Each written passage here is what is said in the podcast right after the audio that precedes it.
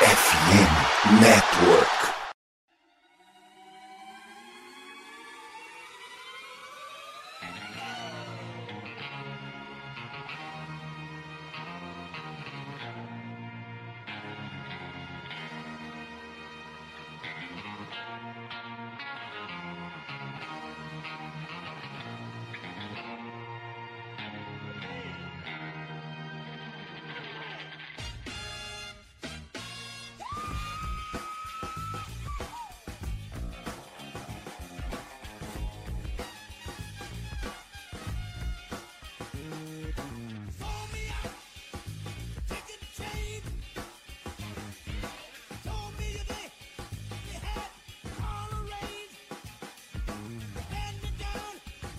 Fala galera, estamos de volta com o seu e Believe Podcast, seu primeiro podcast sobre Golden State Warriors no Brasil. É isso aí. O Kings já era que veio a LeBron James. Enfim, fechamos a série, encerramos esse primeiro round, esse primeiro capítulo dos playoffs e já tem o nosso adversário que de certa forma é, conseguiu fechar a série mais cedo contra o Memphis e conseguiu alguns dias de descanso. O Golden State fechou a série no domingo no jogo 7, que foi transmitido às 4h30 da tarde pela ESPN 2.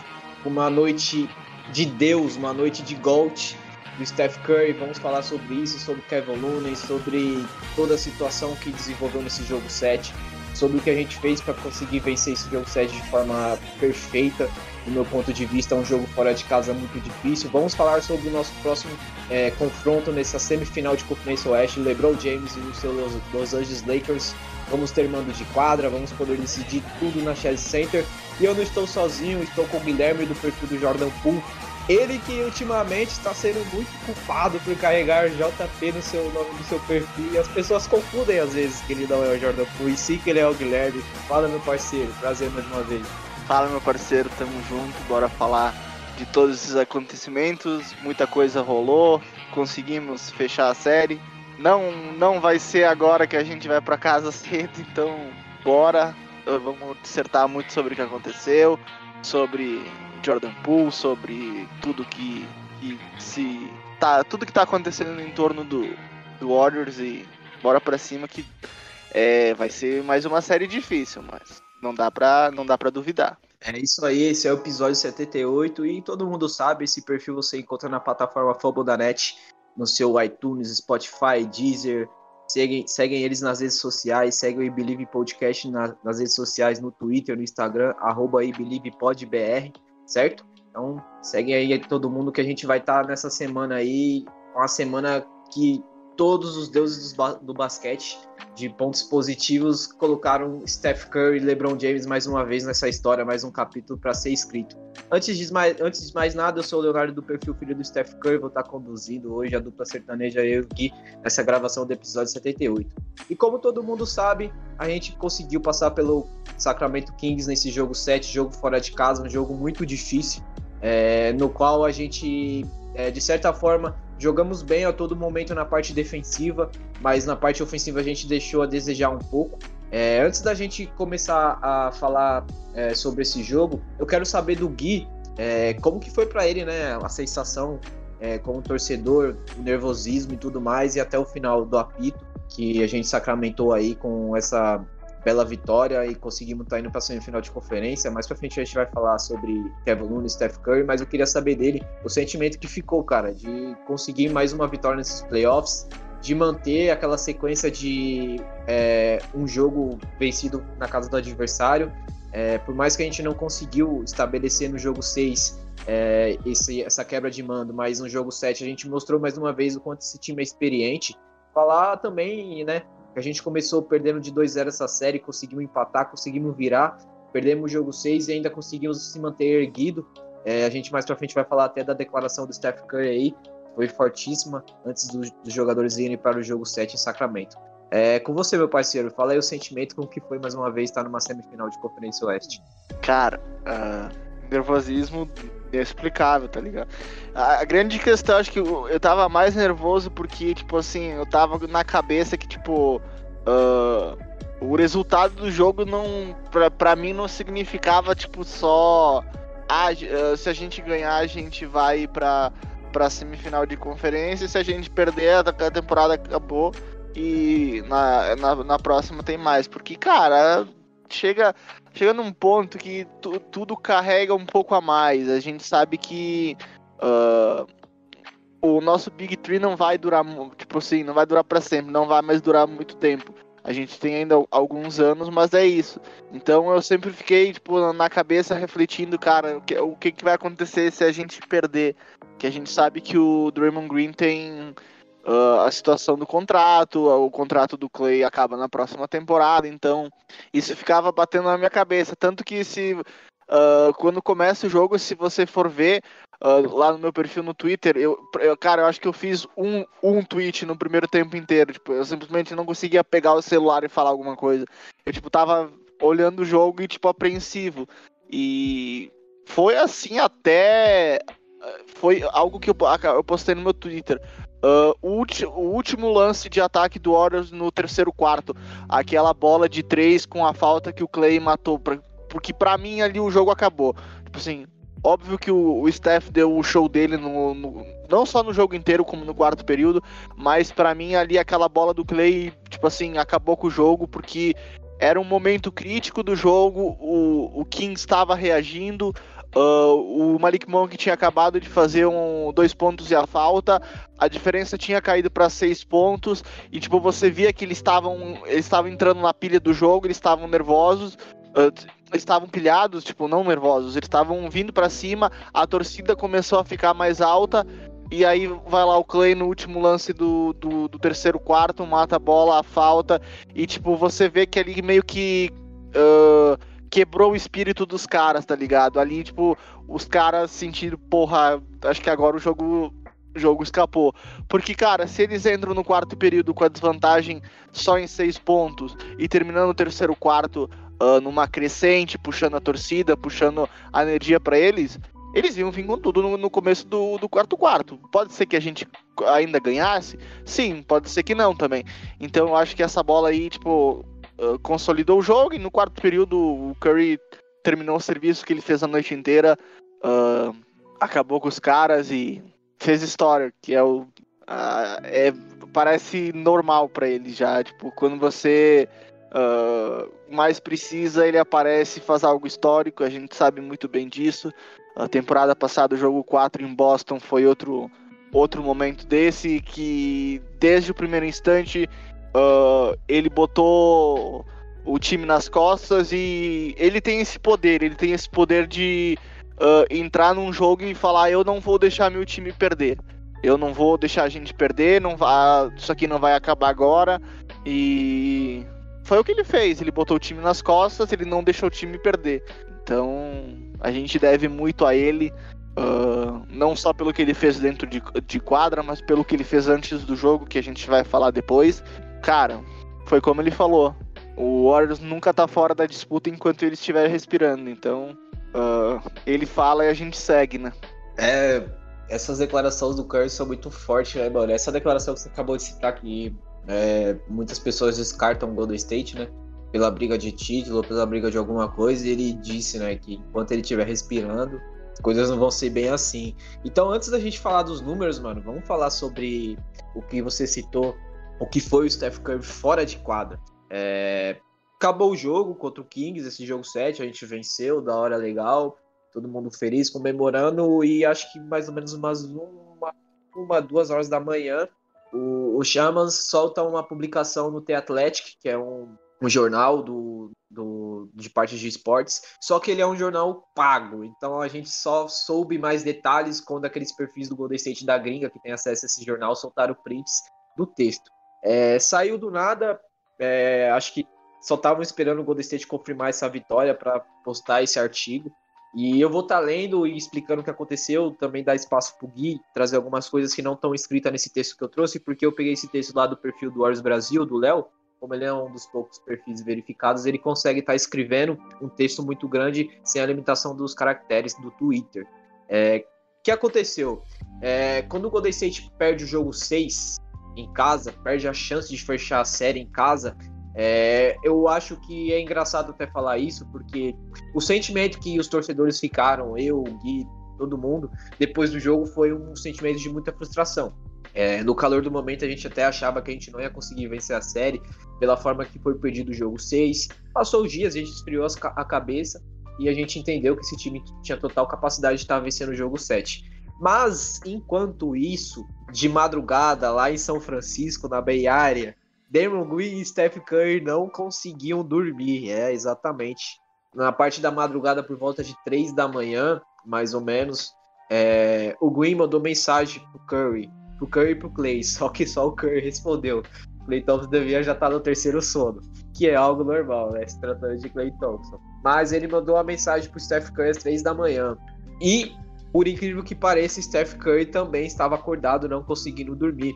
E aí ele respondeu no Draymond Green, eles começaram a conversar o quão frustrante foi perder esse jogo, que a fala do Malik Monk, por mais que não foi tão intencional, mas o Malik Monk deixou escapar um pouquinho, dizendo que eles estavam velhos, e aí isso pegou muito o Draymond Green, pegou muito o Steph Curry, que eles estavam muito frustrados de ter perdido esse jogo, que as, algumas coisas tinham que mudar.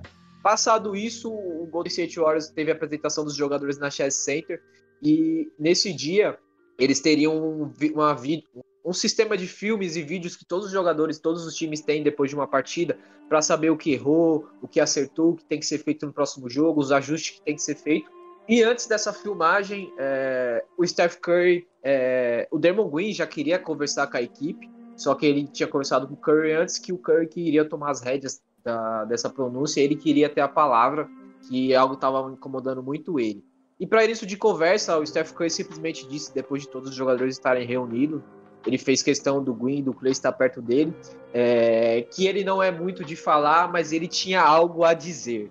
E para começo de conversa, de acordo com várias fontes na sessão privada, nessa sessão de filme, Curry disse à equipe que acreditava neles, acreditava nos jogadores, que eles tinham o suficiente para vencer. Ele pediu a confiança deles em troca ele garantiu que eles poderiam entregar a vitória se todos eles acreditassem. Ele basicamente implorou para que colocassem todas as emoções de lado e que fontes com conhecimento de vestiário sentiram que eram mensagens diretas a Jordan Poole e Jonathan, e Jonathan Kuminga e outros caras que poderiam estar infelizes por motivos como tempo de jogo ou papel. Vale lembrar que quando o Golden State perdeu os dois jogos em Sacramento, saiu uma notícia dizendo que o Jordan Poole e o Jonathan Comigo estavam incomodados com as minutagens deles em quadra nesses playoffs e os papéis que eles estavam executando. Até então a gente não sabia que se era verdade ou não, mas poderia ter um pouco de verdade, porque o Jonathan Comigo estava muito frustrado nessa série por ele não ter tido minutos, e os únicos minutos que ele teve ele jogou mal e desde lá ele não entrou mais. Continuando, é... de certa forma o Curry disse que no total ele queria que todo mundo é, tivesse focado para esse jogo, que quem quisesse per permanecer com suas emoções, com as suas desavenças, no caso, ele dizia para ficar em casa. Qualquer um que estivesse pronto para as férias, que não estivesse pronto para passar por a próxima round dos playoffs, ele dizia para não entrar no ônibus, o ônibus que partiria é, ali da Chase Center para Sacramento. Mas qualquer um que entrasse naquele ônibus, Curry considerava isso uma aprovação de um acordo vinculativo para embarcar na missão, missão vencer o Kings no jogo 7. E se fizessem isso, se entrasse no ônibus, ele prometia que entregaria com seu jogo sua fé e a solidariedade de todos e eles venceriam. É, o, o Gui trouxe umas partes do, do, perfil dele que eu não consegui trazer no meu, que foi a reação dos jogadores, né, Gui? E o Andrew Wiggins disse, tipo, cara, é o 30, não tem mais nada que dizer, ele é embaçado. O Gary Payton, se eu não me engano, você trouxe no seu perfil o, o GP2 falando que ele seguiria o Curry para onde fosse. O Dermon Green, depois que termina a fala do, do Curry, ele disse: É isso aí, campeão, não tem mais nada que ser dito, você falou tudo, nós estamos com você. De certa forma, já mandando um apoio moral pro Curry depois da fala dele. É, o Dermon Green disse que depois dessa parte do ônibus ficou um silêncio muito grande, como se todos entendessem que todo mundo estava trancado naquela situação, que não tinha por onde correr. Se eles gostassem mesmo do time, gostassem mesmo de um ao outro, gostavam da, da, da, cultura vencedora, eles iriam abraçar a situação e estarem dispostos a fazer o que fosse preciso. E também ele reiterou que não importa quantos pontos você tivesse, quantos rebotes você tivesse, quantos minutos se você tivesse um ou zero, ele queria o comprometimento de todos. É, antes de a gente começar a gravação, estava conversando com o Gui que a gente ficou muito surpreso com essa atitude do Curry, porque ele, ele é um cara que não é muito de ter essas, esse tipo de posicionamentos. A gente sempre espera isso do Steve Kerr, do Damon Green principalmente. Eu acho que sempre foi um papel desses caras, essa conversa mais assintosa. E o Curry fazer isso só demonstra o quanto ele é muito gigante ainda. Porque ele poderia muito bem ser um cara acomodado, é, vir para esse jogo 7, fazer 30 pontos e se o Golden State fosse eliminado, ele mostrar, ó, oh, eu fiz a minha parte, o time que não ajudou. Mas não, ele se sentia responsável por aquilo e ele queria o empenho de todos. Então eu queria que você falasse, Gui, o quanto esse cara passa ano e vem ano, a gente continua é, mais surpreso com a liderança, com a atitude, o quanto ele é impactante não só dentro de, dentro de quadra, mas fora dela. É, foi algo que eu li e fiquei muito tipo emocionado porque é, ele entendeu que não importa o quanto ele fosse o Steph Curry dentro de quadra, aqueles caras precisavam entender que tudo ali que está acontecendo ao redor do Golden State Warriors, na cabeça do Warriors, questão de briga, desavenças, contratos, como você falou, poderia ser o último jogo do Draymond Green na cabeça do Golden State. Ele entendeu que aquilo não poderia acabar ali porque eles sabiam que eles tinham total autoridade para vencer essa série. O que viesse depois é consequência. Los Angeles Lakers é outro time, vai ser outra conversa. Mas ele entendeu ali que não poderia acabar daquela forma. Então queria que você dissesse também, trazesse alguns pontos que você viu sobre isso e o quanto foi espetacular, mano, essa atitude do Curry, que realmente é, a gente já pode se dizer que a gente já começou a ganhar a série ali, né, mano? Porque foi algo muito forte, algo que a gente pegou de surpresa quando saiu a matéria. Não, com certeza, pegou de surpresa, tipo, como eu falo, eu tinha a gente tinha conversado antes de começar a gravação, uh, uh, não é tanto uma surpresa, porque, tipo assim, a gente meio que via que tá, a, a energia do time tava meio off, então, tipo, a gente meio que, eu pelo menos meio que esperava que eventualmente ia acontecer algo assim. Uh, eu não esperava que ia vindo, ia partir do Curry, porque como todo mundo sabe, ele não é um cara de falar muito. E tanto que o, o Gary Payton falou sobre isso. Eu vou até, eu vou até trazer o que ele falou para explicar melhor para colocar nas, nas palavras dele. Uh, aqui, ó. Ele é esse cara. Então, quando ele fala, é melhor todo mundo escutar, porque normalmente ele é quieto e deixa seu jogo falar por si. Mas ele tinha que falar o que tinha que falar porque ele sabia que tipo de vibe estava rolando e ele não queria desistir. Então ele liderou e nós o seguimos. Então, tipo, o Curry não fala. Então quando ele fala é porque uh, é porque é necessário e é, ele mesmo percebeu que precisava, tanto que o Draymond pediu a palavra e o Draymond queria falar e o Curry pediu a palavra e então é, cara, é, é uma situação assim complicada porque como a gente tinha conversado, uh, não é uma situação que tem alguém que tá errado. Você não pode olhar para o lado dos jovens e falar que eles estão totalmente errados. E você não pode olhar para o lado dos veteranos e falar que eles estão completamente errados. É é uma situação complicada que, tipo assim, ninguém pediu, entre aspas, ninguém pediu para estar. Uh, como eu já falei várias vezes, e quem me segue não é, nem é, não é nenhuma novidade, o que o Warriors está tentando fazer nunca foi feito. E nunca foi feito porque não dá certo. Você não consegue uh, uh, brigar por títulos e desenvolver jovens ao mesmo tempo. Uh, porque são situações que requerem, requerem caminhos diferentes. Para disputar título, você precisa de, de foco, disciplina, e não tô falando que os jovens não têm isso, tô falando numa questão de. Uh, tem que ser somente focado nisso. E quando você é jovem e entra na liga, você tem outras prioridades. Não é que eles não queiram ganhar, eles querem ganhar, mas eles querem se encontrar como jogadores, eles querem jogar, eles querem ter uma certa liberdade para errar, para aprender com seus erros. Eles querem evoluir, evoluir uh, se construírem como jogadores, construírem seu nome dentro da, da liga. E é por isso que a maioria da, da, das franquias. praticamente todas as franquias que entram em rebuild e não disputam títulos por ano. O Warriors foi assim, o Warriors, o, Curry foi draftado em 2009. O Warriors ganhou o primeiro título em 2014 e 2015. Uh, então, foi um grande tempo. O Clay foi draftado em 2011. O Draymond foi draftado em 2012. Todos levaram alguns anos para uh, entrar num nível de, de, competição. Precisaram se encontrar como jogadores. Então, uh, você vê uh, o início da carreira do Curry era recheada de dúvidas sobre o tamanho dele, sobre se ele era capaz de liderar uma franquia, sobre a saúde dele, dos problemas do tornozelo, tanto que em certo momento ele quase foi trocado do Warriors, e só não foi trocado porque os médicos do, do Milwaukee recusaram a troca por causa da preocupação com a saúde dele, uh, dos tornozelos dele. A gente viu como isso deu errado. Então, cara, é complicado de, tipo, uh, o que o Curry fez foi muito necessário. Uh, mostra o quão líder ele é. Melhor, para mim é o melhor, melhor líder e a melhor cara da franquia dos esportes americanos e não tem tipo, para mim não tem nem comparação. Uh, o André, o, o André Godala, por exemplo, uh, já falou que para ele o Curry é o que mais se aproxima de Jesus Cristo, porque é um ser humano perfeito que você não tem o que falar.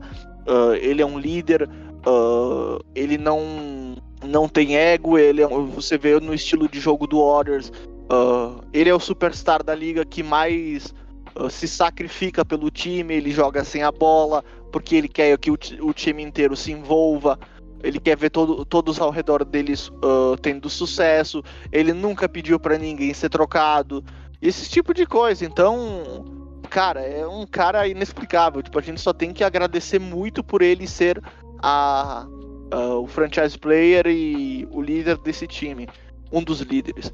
Então, só que, cara, eu, eu, fico, eu fico chateado porque eu entendo os dois lados da, da, da história e, tipo, eu não consigo, tipo, ficar chateado com, com um dos dois lados.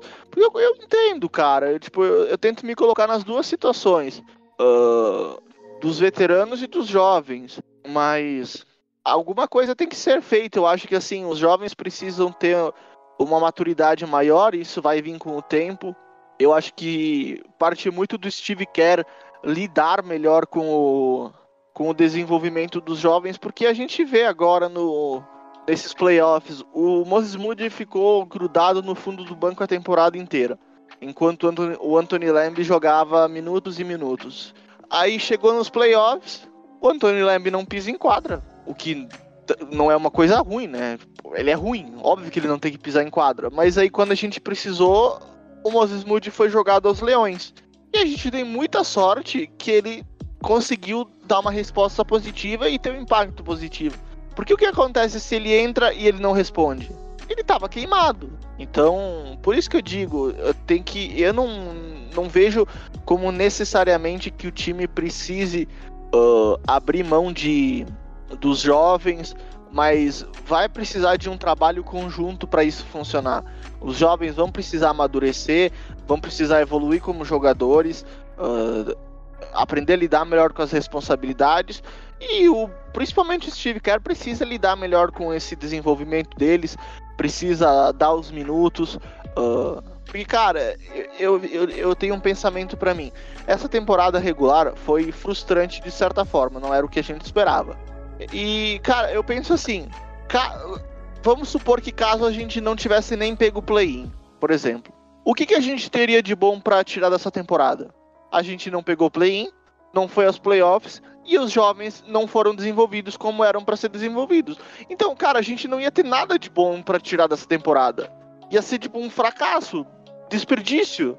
Um ano jogado fora, um ano do Big Tree jogado fora, um ano de desenvolvimento dos jovens jogado fora.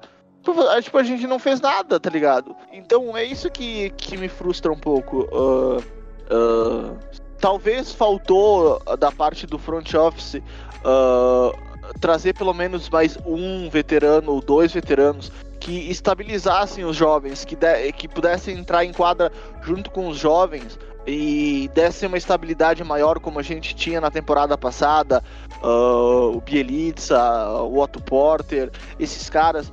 E talvez faltou.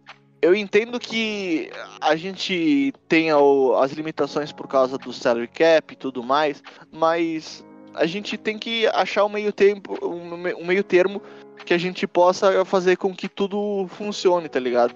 Uh, mas sobre o, o, discurso, eu, cara, sinceramente, eu, eu, quando eu li, eu fiquei, tipo, eu fiquei assim, sem palavras, eu fiquei, tipo, refletindo assim. Uh, pensei, cara, a, a, gente para pra refletir tudo que o, o, o, Curry, o, Curry, o Curry não tem mais nada a provar para ninguém, tipo, ele tá consolidado na história da liga e pra, tipo, ver o quanto ele se importa, o quanto as coisas ainda significam para ele com 35 anos, não tendo mais nada a provar para ninguém, cara, é tipo, como que você não vai lutar pelo cara, tá ligado? Eu, pô, eu, eu li a matéria eu queria atravessar uma, parede, uma parede correndo por ele, tá ligado? E eu acredito que os jogadores vão dar essa resposta. Eu acho que no jogo 7 a gente não viu tanto isso, porque para mim, na minha opinião, jogo 7 é sobre os seus principais jogadores. É sobre os caras que você coloca ali, são os caras, o, os casca-grossa do time. E foi o que aconteceu, foi o Looney, o Steph, o Wiggins marcando o Fox, o Clay matando um arremesso, o Draymond. É sobre esses. É, a gente precisava deles para fechar a série e ganhar esse jogo 7. E eu acho que agora nessa série contra o Lakers, além de eu achar que é um matchup melhor para nossos jovens e para quem vem do banco, eu acho que eles vão dar uma resposta melhor dentro de quadra e eu acho que eles vão seguir o que o Curry pediu e falou. E pelo menos é o que eu espero, tá ligado? É isso aí. A gente já vai, como o Gui falou, a gente vai. É, o jogo 7 é muito sobre os seus melhores jogadores, né? E a gente vai começar a falar sobre esse jogo 7, sobre essa vitória. O jogo 7 foi, foi acontecido no horário às 4h30 da tarde, com transmissão na ESPN. 120 a 100 Vamos aos números da partida do Golden State Warriors. Depois a gente vai para aquelas estatísticas gerais. Dermon Green, 6 rebotes, 8 assistências e 8 pontos. Andrew Wiggins, 17 pontos e 7 rebotes. Kevin Looney, 21 rebotes, 4 assistências e 11 pontos. Um duplo-duplo aí pro senhor Looney. Steph Curry, a atuação de um deus, 8 rebotes, 6 assistências e 50 pontos. Clay Thompson, 5 rebotes e 16 pontos. Jordan Poole, 8 pontos, 3 rebotes e 2 assistências. Também um detalhe ali pro Gary Payton, que teve um número muito baixo, mas jogou muito bem. As estatísticas gerais, é, arremessos de quadra, 36 convertidos de 96, 96 tentados para o Kings, um aproveitamento de 37%. Já o Golden State Warriors, 43 convertidos de 100 tentados, 43% de, de, de média na porcentagem de arremesso. 3 pontos. Kings, 12 de 47, 25% de aproveitamento. Golden State, 15 de 46, 32% de aproveitamento. É, livres, a gente deu uma pecada muito grande. É, 16 convertidos de 27 tentados pelo Kings, 59% de aproveitamento. 19 convertidos de 30 tentados pelo Golden State, 63% de aproveitamento. Por mais que a gente deu uma pecada no momento dos lances livres, o, o Sacramento Kings ainda foi menos para a linha do lance livre. É, total de rebotes, 49 do, do Kings contra 55 do nosso, sendo o nosso 18 ofensivos e 37 defensivos.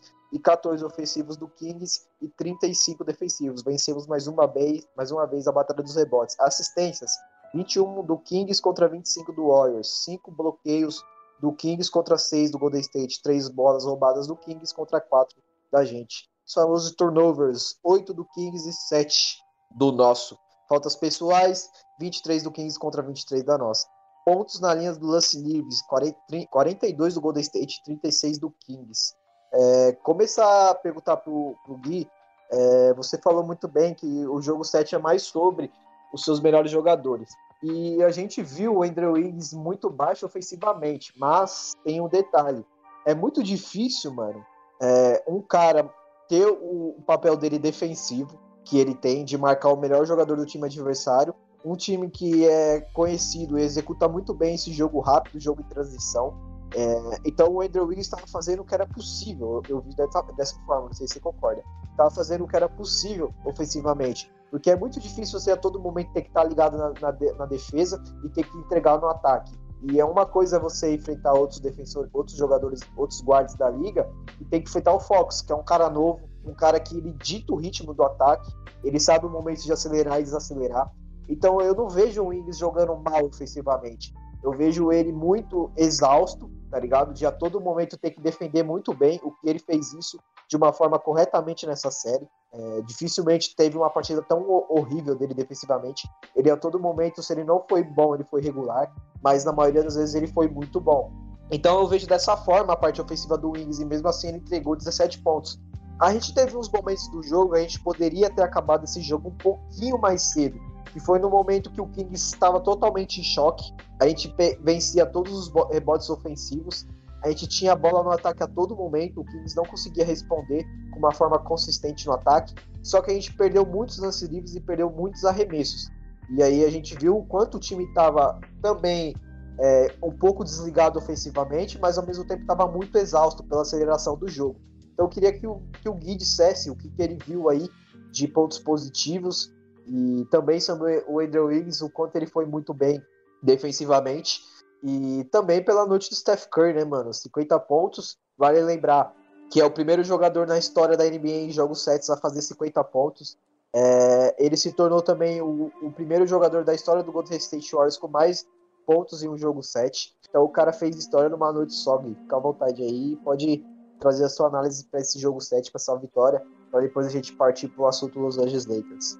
Cara, uh, sobre o Andrew Wiggins, uh, a grande questão da, da, da NBA uh, de ser um, um jogador two-way, que é basicamente a função do, do, do Wiggins, é que, cara, é muito difícil você uh, conseguir entregar o mesmo nível de produção dos dois lados da quadra. Eu vou dar um exemplo uh, que tá bem conhecido para todo mundo que acompanha a NBA agora. Uh, o Michael Bridges. Quando o Michael Bridges jogava no, no Phoenix Suns, ele era conhecido pela sua defesa espetacular. Por quê? Porque ele não tinha uma carga ofensiva tão grande. Porque o time tinha DeAndre Ayton, Devin Booker, Chris Paul. Então, o foco dele era ser o, o principal defensor do time e marcar o melhor jogador adversário. Quando ele foi trocado para o Brooklyn Nets, a carga ofensiva dele aumentou, tanto que ele estava colocando números absurdos que a gente, meio que, entre aspas, não esperava. Mas, ao mesmo tempo, as suas responsabilidades defensivas diminuíram, porque você não vai ter pernas para aguentar o nível de intensidade dos dois lados da quadra. Você não vai marcar o melhor jogador adversário o jogo inteiro e vai pro ataque marcar 50 pontos. É por isso que no Warriors, por exemplo, o, o foco defensivo do time é sempre esconder o Curry, não deixar os outros times atacarem ele tanto. Por quê? Porque você quer preservar as pernas dele pro ataque. Ele, porque ele é a nossa âncora ofensiva, ele é o nosso melhor jogador de ataque. Então você quer preservar as, as pernas dele para ele produzir no ataque. E o Quan Wiggins é a mesma coisa, claro, ele vai precisar produzir uma parcela. Ele vai precisar entregar os seus uh, 15 a 20 pontos uh, na maioria das noites. Ontem ele entregou 17. Isso, 17, né? Uh, não foi de uma forma tão eficiente. É, então. Não foi de uma forma tão eficiente como ele vinha fazendo. Mas acontece, você não vai matar todos os arremessos no, no uh, numa noite. O Clay ontem ficou 4 de 19. Então, é, tipo, você tem dias ruins, ruins uh, ofensivamente. Tem dias que o seu arremesso não cai. Uh, faz parte, tem muita coisa envolvida nisso. Às vezes você tá num dia ruim, você tá fora de ritmo, você tá cansado. Mas, cara, para mim o que importa é o que ele fez em quadra marcando o De'Aaron Fox, que é o possivelmente é o jogador mais rápido da NBA, até os, os próprios jogadores da NBA já falaram isso. Uh, e é um cara jovem, é um cara que coloca pressão na sua defesa. Então o foco dele era controlar o Fox. E ele fez isso muito bem ontem. Tanto que o Fox teve números bem ruins. Claro, de certa forma ele está afetado pela, pela lesão no dedo. A gente não, não pode descartar isso, é um, é um fator. Mas uh, a gente viu o Andrew Wiggins fazendo, isso na temporada, no, nos playoffs passados inteiros. Olha os números do De'Aaron Fox ontem: 16 pontos, 5 de 19 arremessando de quadra e 3 de 10 de 3 pontos. E 5 turnovers. Então, cara, o que, o que você quer melhor disso do jogador adversário? O trabalho do Andrew Wiggins, em grande maioria. Então, para mim, o que ele fez, tirando o, fo o Fox do jogo, é, é o suficiente. Uh, se ele tivesse matado umas bolinhas a mais, seria só um bônus. Não fez falta, tá ligado? O que ele fez defensivamente per permitiu que o, que o Curry tipo, explodisse no ataque. Então, na maioria das noites, uh, o que ele entrega no lado defensivo da quadra já é já é um grande diferencial. E a gente sabe da capacidade de entregar dele no ataque também. Uh, quando a gente viu uh, na, nas finais do ano passado, no jogo 5, que ele teve 26 pontos, numa noite que o Curry não arremessou tão bem. Então, ele tem essa capacidade, mas o foco dele é defender, o foco dele é tirar o melhor jogador adversário do jogo. Foi para isso que, ele, que a gente trocou por ele, foi para isso que a gente focou em desenvolver ele por aqui. Esse é o grande papel dele no time. Era o papel que o, que o Clay desenvolvia na, antes das lesões. E o próprio Clay agradece pelo Wiggins fazer isso. Uh, ele falou que ele é muito grato ao Wiggins por Wiggins ter que marcar o melhor jogador adversário toda noite e ainda entregar 20 pontos por noite uh, no ataque. Então, não. não o, que ele, o que ele faz é. Muita coisa não entra no, nas estatísticas assim como o que o Draymond Green muitas vezes faz, não entra nas estatísticas. Você, uh, se você se apega a números, você vai passar vergonha porque o que você vê dentro de, o que seus olhos vê, vem dentro de quadra não mentem. Então uh, é isso. E cara, sobre o Curry é o que ele falou na, no vestiário na, nas finais uh, do ano passado. O que eles vão fazer agora? O que eles vão falar agora? Não tem o que falar todo jogo ele tá derrubando uma narrativa mentirosa que inventaram sobre ele. Ah, mas ele não é clutch. Ah, mas ele não. Uh, ele precisa do Kevin Durant para ganhar. Ele não tem capacidade de liderar seu time. Uh, depois de 2019, ele, ninguém mais vai ver o Steph Curry nas, final, nas finais. Ninguém mais vai ver o Steph Curry ganhar um título. Uh, Steph Curry não aparece em jogos 7. Steph Curry isso, Steph Curry aquilo, Steph Curry isso. Cara, só quem fala isso é idiota. É, são pessoas idiotas que tentam vender narrativas mentirosas. Porque tá aí. Quantos recordes ele tem uh, em, em pós-temporada? Ninguém nunca tinha feito 50 pontos no jogo 7. Ele tem o maior número de pontos numa prorrogação em playoffs. Ele teve mais pontos no, no quarto período nessa série que o De'Aaron Fox, que foi eleito o jogador mais decisivo da temporada trazer, trazer mais uma estatística para você. É, jogadores com 35 ou mais pontos a fazerem 200 pontos numa série. Só Steph Curry e Marcon Jordan. 35 anos, né? Isso, 35 ou mais. É, então. Tá aí, não tem o que falar. Não tem. Não tem. Uh, aí a gente vai ver uh, uh, sobre uma coisa que eu vou achar a estatística aqui. falam muito sobre sobre as séries que ele participa nos playoffs, ah, isso e aquilo. Olha aqui, olha essa, essa estatística. Michael Jordan, LeBron James e Magic Johnson foram varridos duas vezes em playoffs. Kevin Durant, Wilt Chamberlain, Wilt Chamberlain, Larry Bird foram varidos pelo menos uma vez. Karim Abdul-Jabbar e Kobe Bryant foram varidos pelo menos três vezes. Shaquille O'Neal foi varido seis vezes. Steph Curry não, nunca foi varido uma vez. Uma vez. Nenhuma. 28 séries de playoffs, ele nunca foi varrido uma vez. Ele nunca perdeu uma série de playoffs em menos de seis jogos. Ele sempre venceu um jogo, pelo menos um jogo fora de casa desde que ele foi para os playoffs, desde a primeira série da, da carreira dele. Então, cara, o que mais você vai falar? O que eles vão falar agora? Não tem. Tudo que falam sobre ele hoje são narrativas mentirosas.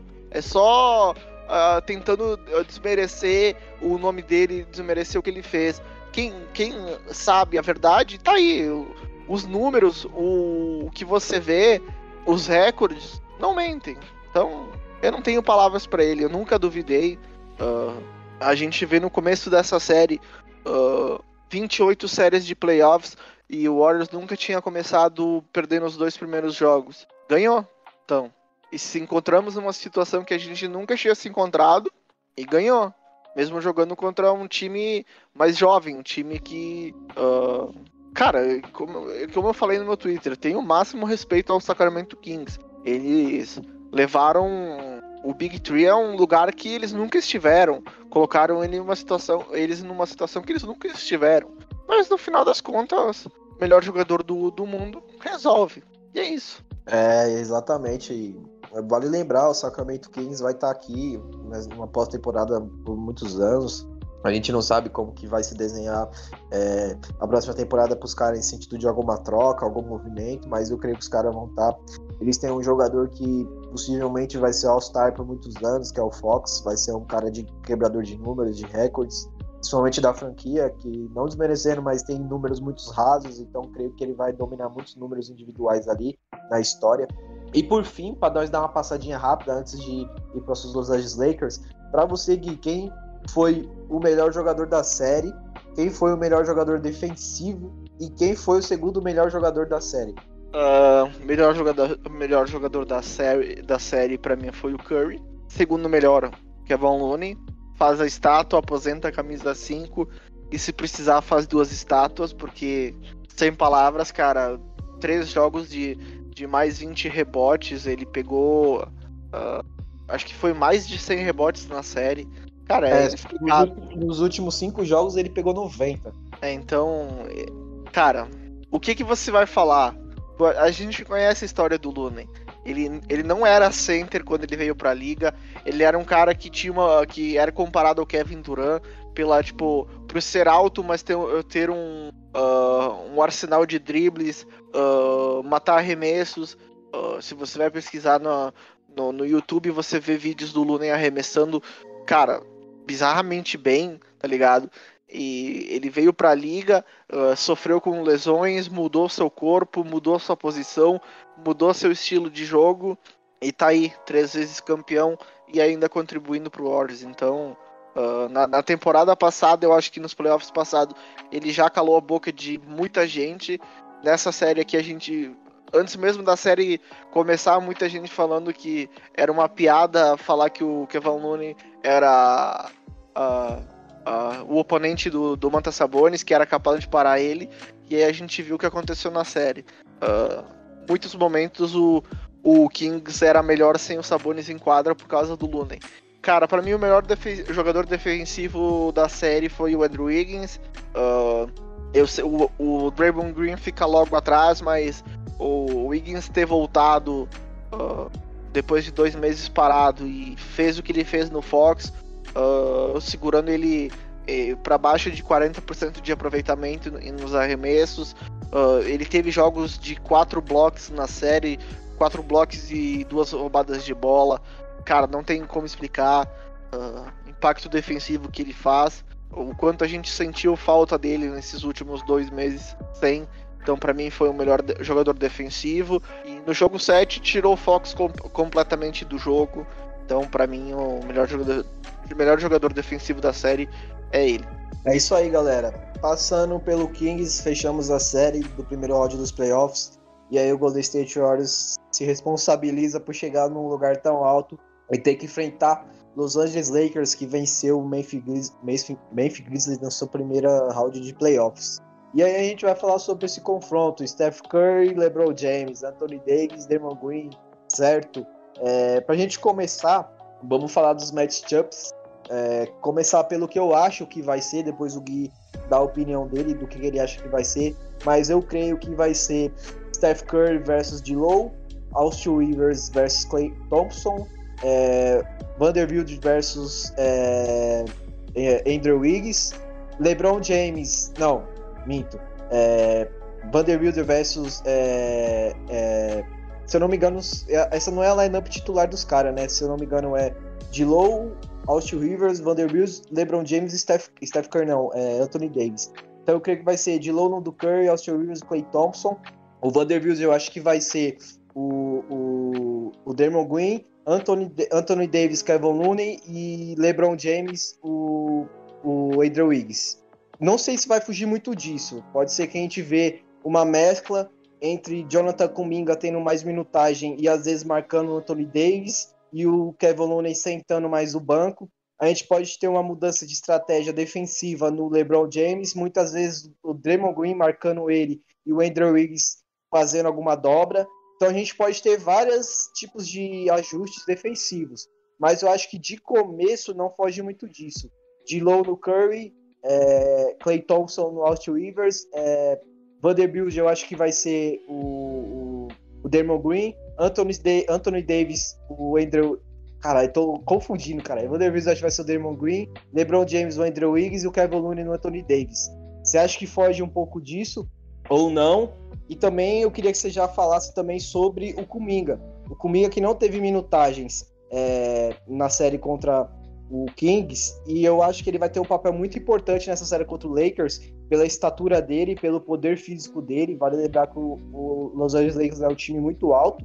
Você tem o Anthony Davis ali, você tem o LeBron James. Então, de certa forma, eu acho que ele vai desempenhar um papel muito importante. Creio que o Moses Moody vai ter minutagem também. Pro, pelo que ele fez no, no, primeiro round contra o Kings, eu acho que o Steve Kerr vai dar um prêmio para ele por ter jogado tão bem no, contra o Kings e ter minutos nessa série contra o Lakers, até porque ele vai ajudar muito bem pela estatura, pela envergadura, por ser um cara que defende muito bem e tá matando bolas importantes, está sendo muito sólido também mentalmente. Então eu já queria que você mesclasse todo esse assunto, matchups e também é, o quanto vai ser importante o papel do Jonathan Kuminga e o que você espera dessa série, né, mano?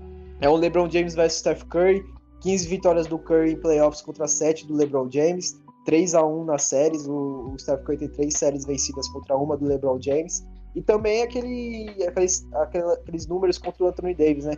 Que o Steph Curry também aí domina em cima do LeBron, do, do Anthony Davis em série de playoffs, em jogo de playoffs. Fica à vontade, meu parceiro. LeBron James e Los Angeles Lakers. Cara, uh, o que você falou da questão dos matchups, eu acho que o Lakers sai muito perdendo e eu acho que esse, apesar do, do, do garrafão do Lakers ser, entre aspas, um problema pro Warriors, uh, eu acho que o Lakers uh, tem uma desvantagem nesse, uh, nesse matchup contra a gente, porque assim, o, o, o foco principal deles no ataque é o garrafão. E o, o nosso foco principal é o perímetro. Então, assim, 3 é sempre maior que 2. Então, se a gente tiver, a gente vai ter, vai precisar ter noites uh, eficientes arremessando do perímetro. E se a gente tiver, assim, vai ser muito difícil não ganhar os jogos. Uh, mas, cara, a questão dos matchups, eu acho que a nossa grande vantagem é o D'Angelo Russell. Porque, cara, ele jogou no Warriors, a gente sabe muito bem disso. O cara é um cone defensivamente, ele é um elo fraco. E não tem muito onde você esconder ele. Se você botar ele para marcar o Curry, o Lakers vai perder a série em, em, no, em, no máximo cinco jogos. Que é uma piada. Ele não vai conseguir acompanhar o Curry. Se o Lakers faz isso, eles podem dar tchau pra série. Porque, mano, a série vai acabar em menos de, em cinco jogos no máximo. Então, eu acho, eu acho que uh, o quem vai ser o marcador primário do, do Curry vai ser o Vanderbilt, que como ele marcou o Jamoran nessa série, uh, contra o Grizzlies e o, em outros uh, quando quando o Vanderbilt estava no, no Timberwolves sempre que ele jogava contra o Warriors ele marcava o Curry também então eu acho que ele vai ser o marcador primário eu acho que o Clay vai o Austin Reeves vai ficar no Clay como ele sempre marcou quando a gente se enfrentou Aí vem a grande questão: você vai deixar o DeAngelo Russell no Andrew Wiggins? Perigoso. Porque o Wiggins vai, vai expor ele no, no post, como ele fez com o Malik Monk, como ele fez com o Kevin Huerter, contra o De'Aaron Fox. Uh, eu acho que o LeBron vai marcar o, o, o Draymond, que é o que resta, e aí vai ficar o Kevon e o Anthony Davis, cara. Uh, só que, cara, assim, é, eu tenho uma certa preocupação nessa série, porque assim, uh, eu posso explicar? quando a gente se enfrentou na temporada regular, tipo assim, não dá para levar muito a sério o, o que aconteceu na, na, nos jogos de temporada regular, porque não, não, de certa forma não é um termômetro do, do que pode acontecer na série. Porque os dois times estavam desfalcados e tudo mais. E a gente viu na temporada passada que o recorde de, de temporada regular não importa nos playoffs. A gente perdeu ah, na temporada regular pro, pro pro Nuggets, pro Grizzlies e pro Mavs de 3 a 1 na, na temporada regular. E nos playoffs a gente ganhou do Nuggets de 4 a 1 do Grizzlies de 4 a 2 e do Mavericks de 4 a 1 Então, isso não importa tanto.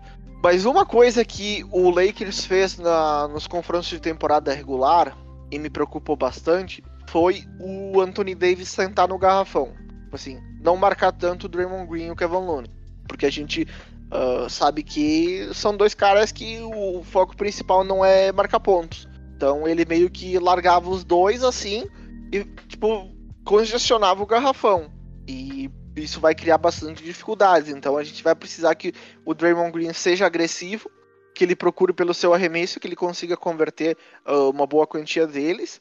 Uh, e é complicado, porque, cara, eu, eu, a melhor opção que a gente teria numa série dessas é ter o Otto Porter para espaçar a quadra. E a gente não vai ter ele, então vai ser complicado. Então, é, a, essa questão do Anthony Davis na defesa é uma, uma das minhas grandes preocupações e eu acho que por isso que a gente vai precisar que o, que o Warriors esteja inspirado no, no perímetro e consiga punir o, o Lakers dessa forma. Uh, sobre o que mais que ia falar. E, cara, sobre o confronto, cara, eu espero um confronto equilibrado. Uh, a gente viu na, na série contra o Grizzlies o, o quanto o Lakers tá jogando bem. Uh, Tony Davis tá absurdo na defesa. Uh, se ele conseguir ficar saudável, porque a gente sabe que é sempre uma incógnita em relação a ele. Uh, mas ele teve jogos apagados na, no ataque, então uh, ele é inconsistente, essa é a palavra. Defensivamente ele foi bem em praticamente todos os jogos, mas no ataque ele foi inconsistente em alguns jogos e eu acho que uh, eles vão precisar que ele, no mínimo, faça de 25 a 30 pontos por jogo para eles terem uma boa chance de vencer. Porque, cara, é assim, ó, o LeBron a, gente, a gente, a gente fica meio abismado com isso, porque é o LeBron, tá ligado? Ele tá com 38 anos, tá ligado? E, tipo, a gente sabe como é o LeBron, a gente sempre espera um nível muito alto. Mas a gente viu, eu pelo menos, na série contra o Grizzlies, eu vi que em muitos momentos ele tava cansado. Tava, tipo, simplesmente parado no, no, no corner, deixando, tipo, os outros jogadores conduzirem a bola. Ele não tava atacando o tempo todo. Muitas vezes ele tava uh, arremessando de três porque não, não tinha gás para bater para dentro. Então, isso é algo para ficar muito de olho. A questão do, do, do, desgaste físico do LeBron. Que, tipo, querendo ou não, cara, são 38 anos, né? Pô, é, ele, ele tem um físico bizarro. Mas você não foge da idade. A idade, uma hora, ela te pega. A gente vê que o Curry também, uh, em alguns momentos na série contra o Kings, tava cansado, tava sofrendo com, com um ritmo alucinante do jogo e tava, tipo, uh, cansado, enfim. Então, essa é uma grande questão, cara. Uh, trazer, uh, deixa eu trazer mais um assunto para você comentar, que eu acho que vai ser bem importante. É, da mesma coisa que a gente falou sobre o Kings, que a gente ganha muito deles na parte defensiva. Cara, o quão, o quão bizarro vai ser, é, porque você é os guards do, do Lakers. De low, Schroeder e o Austin Rivers. Aí você vem no Golden State Warriors defensivamente. Gary Payton, Don't Chase, tá ligado? Imagina o quanto esses caras, numa rotação de banco, vai comer vivo defensivamente. E eu, a gente espera isso, né, mano? Porque é, pela primeira vez na, na série, é um matchup muito favorável pra gente, mais ainda defensivamente do que foi contra o Kings. Porque eles não têm guardas que sabem marcar. E os nossos guards sabem marcar. O guard mais vulnerável nosso é o Jordan Poole fora ele, o resto, todo mundo tem capacidade para marcar muito bem. Então eu queria que você falasse sobre isso. O quanto a gente sai ganhando nessa parte de guards. E a gente sabe que o, o Gary Payton é um cara que briga com qualquer estatura de jogador por rebote. Ele não tem problema em marcar mais de uma posição. Então, quanto a gente sai ganhando nessa parte defensiva em guards, mano? Porque da mesma forma que o Dilow com todo respeito, é nulo na defesa, o Tiroder também não é um baita defensor. Então a gente sai ganhando muito com esses caras saindo do banco, quanto eles vai ser importante, né, mano? Com certeza a gente tem uma, uma grande vantagem, e até pelo estilo de jogo uh, uh, do, do, do, Lakers, uh, são, não são guardas rápidos, Uh, então, uh, por isso que eu espero que o Dante de Vincenzo tenha uma grande série, ao contrário do que foi contra o Kings, porque eu acho que é um matchup melhor para ele, não são guardas rápidos, gostam de infiltrar, então eu acho que ele vai ter. Na temporada regular ele mostrou muito bem, muito destaque contra guardas que o, o, jogo é mais focado no perímetro. Então eu acho que é um, é um matchup que favorece muito, a, muito ele. Uh, o melhor guarda defensivo deles é o Schroeder e o, e o Austin Reeves, e nenhum dos dois são no, grandes defensores, eles são sólidos, def, decentes, mas sem comparação com o Dante de Vincenzo e com Gary Payton, chega a ser uma vergonha botar na mesma, na mesma frase. O Gary Payton é uh, top 5 guardas defensivos da, da liga. É, é Gary Payton, é Marcus Smart, uh, Drew Holiday, e aí você pode colocar mais um ou dois, que, que agora, o Derek White e o Alex Caruso. É, esses caras aí, tipo, de guardas defensores da liga. Esse é o top 5, não tem cinco, não tem alguém que seja melhor que esse 5. Então, uh, a gente tem uma grande vantagem. Uh, espero que, como eu disse, eu espero uma grande série, do, principalmente do Dante de Vincenzo, porque é um matchup que favorece muito ele. Cara, é, é, é, dificultar. A gente vai ter que dificultar o, o, o trabalho dos guardas, porque, cara, é, são eles que ditam o jogo no Lakers. Você vê que a bola tá praticamente sempre na mão do, do Schroeder, do D'Angelo Russell e do Austin Reeves. E eventualmente ela para na mão do LeBron. Mas ele não vai atacar o tempo inteiro como ele fazia na época de, de Cavs e tal. Ele não tem mais esse pique. É co totalmente compreensível.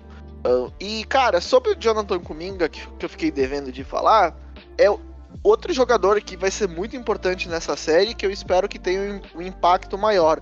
Porque, assim, o matchup contra o Kings era, assim, difícil. Vamos explicar. Porque eles rodam um, sistema mais complexo, principalmente defensivo, de troca e tudo mais. E ele acabou sendo pego muito nisso.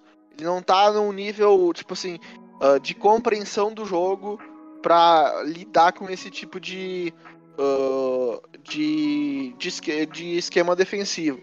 E contra o Lakers, eu acho que ele, ele vai ter uma vantagem maior, ele vai poder se aproveitar mais do, dos espaços que os jogadores do perímetro abrem e ele vai ser necessário, não adianta, porque a gente vai enfrentar um time que tem um frontcourt com LeBron, uh, Vanderbilt, Anthony Davis, uh, o Rui Hashimura, que vem do banco, e às vezes o Enin Gabriel sai do banco também. Então é um, é um frontcourt alto, físico, o, o Vanderbilt briga muito por rebote ofensivo. Anthony Davis nem se fala. O Hashimura é alto. Uh, então a gente vai precisar combater a altura com altura. A gente fica um pouco abaixo, querendo ou não. Mas eu acho que a gente pode combater isso com fisicalidade. Por isso que a gente vai precisar colocar sempre um corpo nos caras, fazer o box out. Uh, ter mais atenção, isso é algo que o Kuminga vai precisar fazer. É o único jeito que ele vai conseguir se manter em quadra colocando um corpo no cara, sendo físico, uh, fazendo box out, voando por rebotes. Eu acho que o, o Moses Moody vai, vai ter minutos nessa série e vai contribuir, porque ele é um cara consideravelmente alto, ele tem uma envergadura absurda, os braços dele são muito grandes, então uh, ele mostrou nessa série contra o Kings o quanto ele pode impactar nessa forma, entrando com, com a energia sempre lá em cima como ele entrou. Então, eu espero muito desses dois. Eu espero que o, que o Jordan Poole tenha uma série melhor também. Eu acho que uh, ele, vai, ele vai conseguir. Uh... Favorece, né, o Gui? Porque o jogo dele é muito rápido, ele filtra muito bem, então ele pode fazer custar caro para os guardas do, Lakers muitas faltas, né? Com certeza, ele vai, ele vai, ele vai ter que tomar cuidado para quando atacar o Anthony Davis, porque a gente sabe como é que é o Anthony Davis do garrafão. Então ele vai precisar variar um pouco mais do jogo dele, ele vai precisar uh, fugir do, um pouco do, do toco e, e tentar cavar o contato, colocar eles em problemas de falta. Talvez explorar um pouco mais do, da questão do mid-range, uh, do floater, não tentar toda hora ir para uma bandeja e acabar uh, sendo bloqueado, ou tentar um, uma bandeja extremamente difícil. Porque, cara, é isso, isso que ele precisa, tipo, virar a chave na cabeça dele. Que quando ele ele escolhe bem os arremessos dele, ele, ele trabalha a área do mid-range, do floater, e a área do perímetro se abre para ele também, e tanto quanto a infiltração na, na bandeja.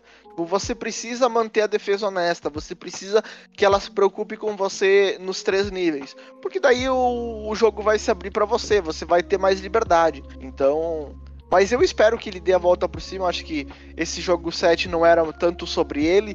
Eu acho que ele nem foi, tipo assim, uh, ele não foi tão mal nos seus minutos. Ele matou duas bolinhas de três importantes. Uh, uh, não foi eficiente como a gente gostaria, mas enfim, algo que eu gostei muito dele nessa série contra contra o Kings, que ficou, tipo assim, ele não arremessou bem a bola, tudo bem, acontece mas ele não teve problema de turnovers. Ele teve pouquíssimos turnovers na série. Foi algo que eu posso até eu posso até abrir aqui e falar para não ficar uh, algo vago, mas uh, isso era uma preocupação vinda da, da, da temporada dele, uh, que a gente via que ele estava tendo muito problemas de turnovers. Ele estava no, no, no top 10 da liga em turnovers durante a temporada regular. Ó, vamos ver aqui, ó. Achei aqui, turnovers. Uh, olha só.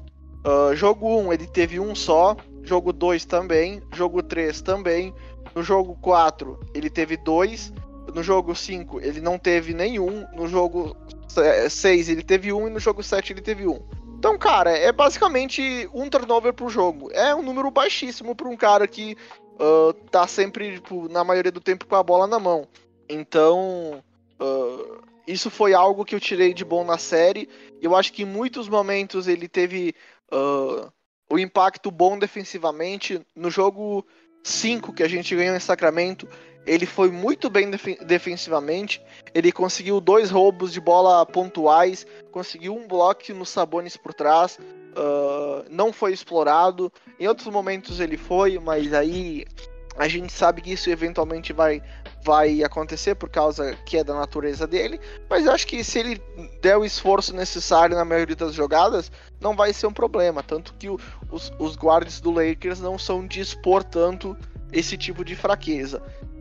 Mas eu, é, é, o que eu falei, cara. Eu espero que o banco inteiro do Warriors tenha um, um desempenho e impacto melhor nessa série contra o Lakers, porque eu acho que o matchup é melhor, é um matchup que favorece mais eles. Essa série contra o Kings foi complicada. Uh, o Mike Brown se provou um, um, cara absurdo. Ele tentou de todas as formas explorar as nossas fraquezas, tentou expor o nosso jogo, uh, expor a, a, entre aspas, a idade da, do nosso time e tudo mais. Então, eu acho que a gente conseguindo passar disso, a gente tem um, um matchup mais favorável. O Lakers não é um time que corre tanto com a bola, eles têm um pace mais uh, moderado, então não vai ser uma série de, de correria para os dois lados. Uh, e eu acho que isso vai acabar nos favorecendo, porque a gente foi a sete jogos, a gente teve uh, dois dias a menos de descanso que o Lakers, e agora na, na semifinal de conferência não existe mais dois dias de folga entre os jogos. É jogo sim folga, jogo no dia seguinte, é só um dia de folga entre os jogos, uh, mesmo viajando, até porque a viagem é só entre a Califórnia, e isso é outro fator que contribui, apesar de não ser tão próximo quanto uh, Sacramento, que é só uma hora e meia de uma hora, uma hora e meia de ônibus, uh, mas continua dentro da Califórnia, você não precisa atravessar o país, então acho que isso aqui é algo que pode ajudar. Mas é isso aí. Eu acho que é um matchup bom. Uh, Lakers vai precisar muito do, do Anthony Davis e do LeBron para ter uma chance forte de competir na série. Uh, e é isso. É, vale lembrar que eu creio que quem vencer essa série chega com uma moral muito grande contra o Denver, que eu creio que vai passar do, do Suns. E porque a, a trajetória é muito grande. Você vê o Lakers que não tinha nenhuma expectativa de playoffs faz uma mudança no, do meio para o final da temporada em questão de jogadores. Chega no play-in, vence o play-in, pega o Memphis Grizzlies, que era total favorito para vencer a série, passa o carro dos caras. Foi uma série disputada em sete jogos como a nossa. Foi uma série que o Lakers basicamente sobrou na série. O Memphis não viu a cor da série. E aí o Wayne Warriors, que teve seus problemas durante a temporada, conseguiu se classificar em sexto, pega o melhor ataque da liga, um time que em tese é, em comparação ao Memphis, é melhor, vence a série em sete jogos com as suas dificuldades, todos os problemas que enfrentou, tanto em questão de quadra quanto fora dessa, e veio Lakers e Warriors para passar a próxima fase e pegar a final de conferência contra o Nuggets, os dois chegam com uma moral tremenda. Então é isso, galera. Passar rapidinho pelos jogos. É, já saiu a, a, data dos quatro possíveis jogos. O primeiro jogo é amanhã, às 11 horas. O segundo jogo é quinta-feira, às 10 horas. O terceiro, sábado, às 9h30. E o quarto jogo, segunda-feira, às 11 horas.